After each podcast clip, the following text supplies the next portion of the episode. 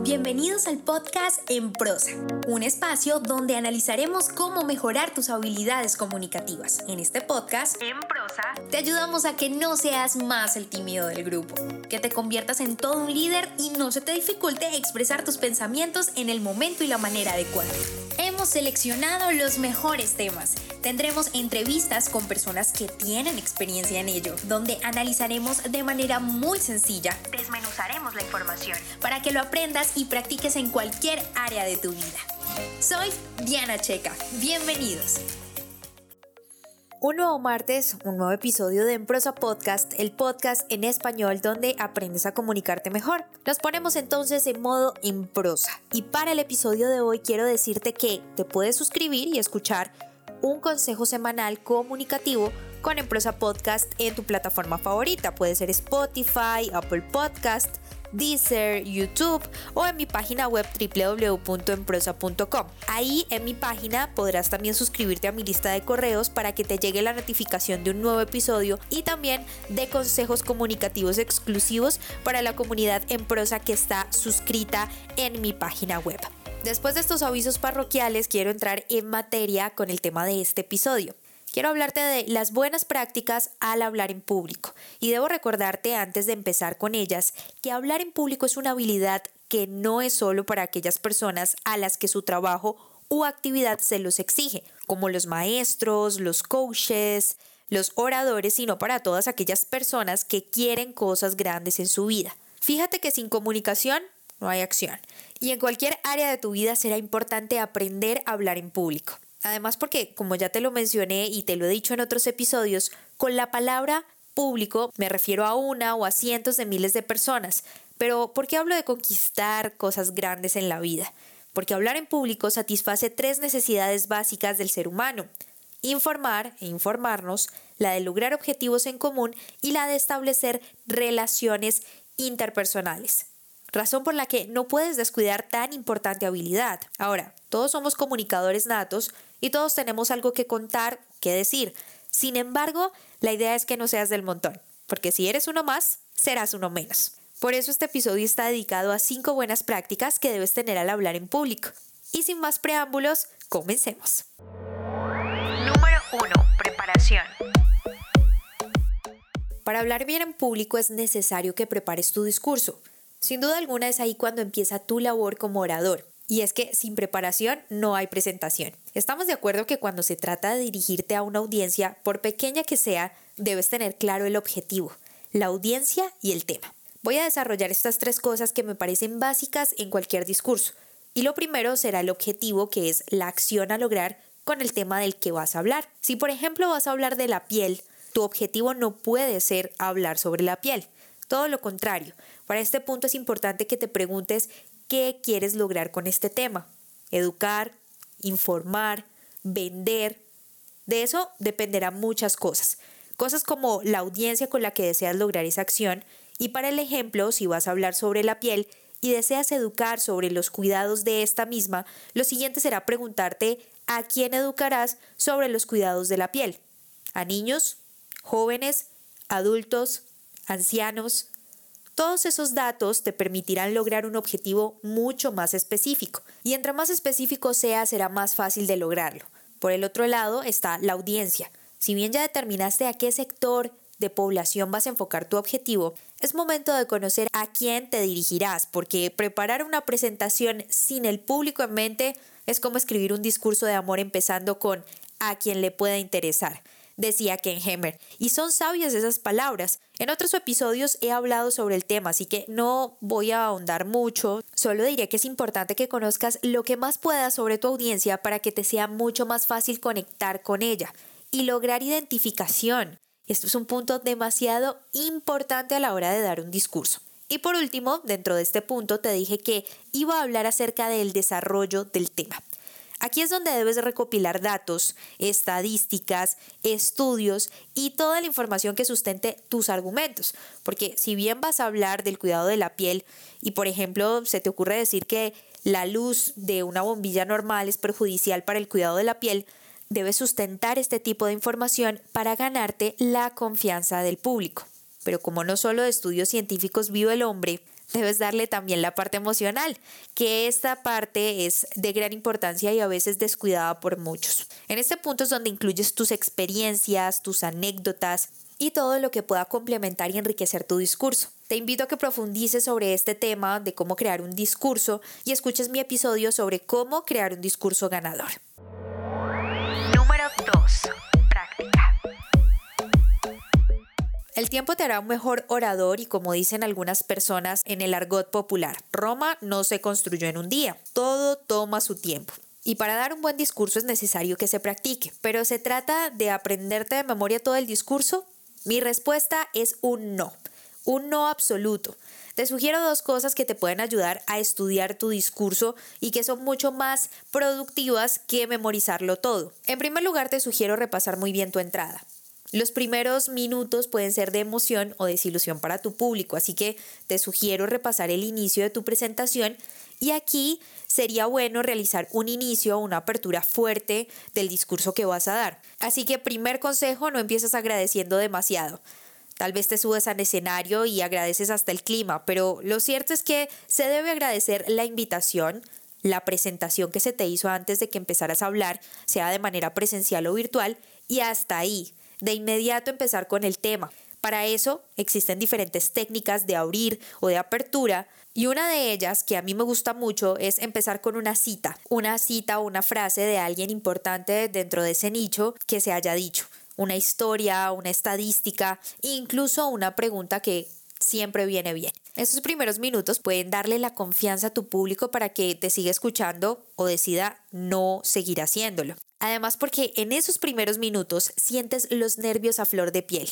Por eso es importante darle seguridad a tu cuerpo y aplacar esos nervios preparando la entrada triunfal a tu tema. De igual manera deberás ensayar el final, porque si todo tu discurso estuvo espectacular y terminas mal, vas a dejar a tu audiencia con la sensación de cuando ves una película que por más buena que estuvo, solo recuerdas ese final bastante malo y generalizas diciendo que la película estuvo demasiado mala. Recuerda que tu audiencia es tu mejor publicidad. Y si quieres pasar del anonimato al estrellato dando discursos, tu final debe ser contundente. Para esto te recomiendo tener en cuenta el mensaje clave o la esencia del tema que vas a tratar durante tu discurso y recordarlo al final, permitiéndole a la gente pasar a la acción después de que hagas tu cierre. Y por otro lado, podría recomendarte que escribas una especie de guion donde apuntes o anotes todo lo que se te ocurra sobre el tema desarrolles el tema de tal manera que sea más fácil cuando hables recordar las ideas principales dentro del guion que escribiste. Muchas personas lo recomiendan y yo también porque lo he hecho y me funciona de maravilla. Además es una gran terapia, debo agregar a esta opción. Todas estas recomendaciones te harán practicar tu discurso y ya que la práctica hace al maestro, es hora de que practiques teniendo en cuenta estas buenas recomendaciones. Número 3. Lenguaje corporal. Gran parte de lo que comunicas lo haces con tu cuerpo. Y el cuerpo no miente, por eso asegúrate de que vaya alineado con lo que dices con tu voz. Para esto voy a empezar por recomendarte una buena postura. Si bien vas a hablar de manera presencial o virtual, es de gran importancia la manera en la que estás frente a esa audiencia. Si te paras siempre, debes tener una posición erguida, hombros hacia atrás, como decían en mi colegio, sacando pecho. Esto porque es importante que la gente te vea seguro de lo que haces. De lo contrario, demostrarás inseguridad y desconectarás al público de lo que dices. ¿Recuerdas lo que te dije de los primeros minutos? Tú decides si quieres que esa audiencia te siga escuchando con un lenguaje corporal erguido, seguro de sí mismo o definitivamente con una posición en la que demuestres inseguridad. Está en tus manos. Ahora, si estás sentado, es importante que no te dejes caer en el respaldar de la silla, sino que estés unos centímetros más alejados de esta misma, de la silla, donde se te vea el rostro y también se te vean las manos. Esto demostrará transparencia en todo lo que hables. Y ya que hablamos de las manos, es importante nombrar estos gestos que hacemos con las manos o ademanes, que son de gran importancia porque van a complementar tu mensaje. Son palabras hechas movimiento. Y un gran consejo en este punto es que no repitas demasiado un movimiento en específico porque de lo contrario se va a convertir en una muletilla corporal. Mi consejo es intentar recrear lo que vas diciendo. Si hablas de lo mucho que han crecido las ventas, haz las manos hacia arriba haciendo referencia a lo que dices. Otra cosa muy importante es soltar las manos, pero hazlo de manera moderada, no te permitas que tus manos hablen más de lo que tus palabras lo hacen, o así vas a distraer a la audiencia de lo que es realmente importante, que es el mensaje. Y un gran consejo es que practiques, pero esta vez frente al espejo te grabes dando un discurso con tu celular y veas el movimiento de tus manos y de tu cuerpo. Si hablamos de lenguaje corporal, también quiero tocar el tema de la gestualidad. Muchas veces olvidamos que nuestro rostro ayuda a construir lo que decimos. Esto te lo digo porque no puedes pretender expresar felicidad sin sonreír, al menos para que tu voz se perciba de esa manera. Para este punto es muy importante entonces que le des intención a lo que dices. Interiorices las frases y así podrás hablar con pasión. Para eso ayuda mucho lo que expresas con tu rostro.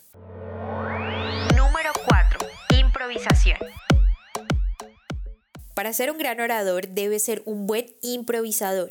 Y aquí quiero decirte que el que improvisa es porque tiene conocimiento sobre lo que dice, porque si quieres improvisar debes preparar, ya lo decía Mark Twain, normalmente me lleva más de tres semanas preparar un buen discurso improvisado, así que esta parte es imposible que la descuides. Y algo que me ha ayudado mucho es tener tres o cuatro temas salvavidas. Y quiero explicarte por qué se debe tener estos temas salvavidas. Para ello voy a contarte una pequeñita historia. La historia narra a un personaje principal llamado Pedrito, quien era un estudiante promedio pero estaba decidido a mejorar sus calificaciones. Un día Pedrito se entera por mera casualidad de que el examen de biología sería sobre las gallinas y decidió contarles a sus amigos y estudiar muy duro para aprobar ese examen. Cuando llegó el día del examen, confiado de que iba a sacar una excelente calificación, leyó el enunciado del examen y decía, hable acerca del zorro. De inmediato Pedrito cambió el semblante porque no tenía conocimiento del zorro, él había estudiado sobre las gallinas y por más que pensaba no sabía qué escribir. Sin embargo, continuó pensando y leyendo el enunciado y de repente se dijo, el zorro, el zorro come gallinas. Así que escribió, Dos puntos. El zorro es un animal que se alimenta de gallinas. Las gallinas son animales omnívoros y se crían principalmente por su carne y sus huevos. Y así continuó durante todo el examen. A eso me refiero con temas salvavidas. Debes tener dos o tres temas que estudies constantemente para lograr salir de un bloqueo frente a un tema que no recuerdes. Pero para hacerlo es importante que sepas conectarlo y para ello debes aprender a investigar los temas profundamente. El conocimiento es poder y comunicarlo y en este caso conectarlo con lo que dices es tu superpoder. También te recomiendo que leas un poco todo lo que te permita traer a colación ideas, noticias y cosas que se ajusten a tu charla. Entonces no te alejas de la realidad, porque para poder improvisar debes conocer muchas cosas. Como decía un profesor, debe ser un mar de conocimiento, un mar de conocimiento con un centímetro de profundidad. Así tendrás gran variedad de temas para establecer en un discurso y al unirlos con esos temas salvavidas de los que has profundizado y estudiado con dedicación, te permitirán darle mayor conocimiento a la audiencia. Número 5. Carisma. Habilidad indispensable si quieres conectar con tu audiencia. Se trata de una habilidad, por eso desde ya te digo que puedes desarrollarla y practicarla hasta que mejore. Está íntimamente relacionada con tu comunicación interna y lo que te dices a diario. Esto debido a que el cerebro cree con firme certeza en cada cosa que le dices. Por eso debes preguntarte qué imagen tienes de ti mismo y qué te refuerzas todos los días. Pensamientos positivos que construyan o tienes pensamientos negativos que impiden crecer tu autoestima, que impiden reafirmar el ser humano maravilloso que eres. Este tipo de cosas determinan tu seguridad ante el mundo y por supuesto tu carisma. Para el carisma es necesario gestionar tus emociones, por lo que recomiendo no sulfurarte. Si la gente no guarda silencio en medio de tu presentación, como un ejemplo que pasa a menudo, Sonríe y no seas prepotente para pedir silencio. Así que respira hondo, analiza la situación y no te dejes llevar por el momento. Sé empático y ríete de tus errores. Esto es importante. Aceptar tus limitaciones te hará ser y mostrarte mucho más real. Lograrás muchísimo más carisma dentro del público de una manera que ni siquiera te imaginas. Y un consejo que me resulta para ser una persona más carismática es una frase que me dijeron hace muchos años. Finge hasta lograrlo. Como te dije en un principio, el cerebro se cree todo lo que tú le digas y si te sientes una persona más carismático, actúas como una persona más carismática, sonriente y con un lenguaje corporal abierto, es decir, sin cruzar tus brazos o metiendo las manos en los bolsillos, todo lo contrario, como ya lo mencioné en el apartado del lenguaje corporal, vas a lograr parecer una persona carismática hasta el punto del que ya no tengas que fingirlo, sino que seas realmente una persona carismática. Te invito a que termines el año poniendo en práctica estos consejos comunicativos, que si bien en un principio parecerán complejos, como ya te lo dije, la práctica te lo hará más sencillo. Pero quiero terminar este episodio recordándote a que no le des largas a este propósito de hablar mejor, de ser un buen orador en tu oficina, sino que lo hagas. Mejor hecho que perfecto, siempre lo he dicho. Y las metas sin acción son mera ilusión. Así que ponte en acción y usa la comunicación a tu favor. Nos escuchamos en un próximo episodio. Si te gustó este podcast, compártelo. No olvides suscribirte para recibir más información www.enprosa.com y síguenos en Facebook, Instagram, Twitter y YouTube, arroba en prosa podcast, arroba en prosa podcast, para que te enteres de nuestras novedades y nuevos programas.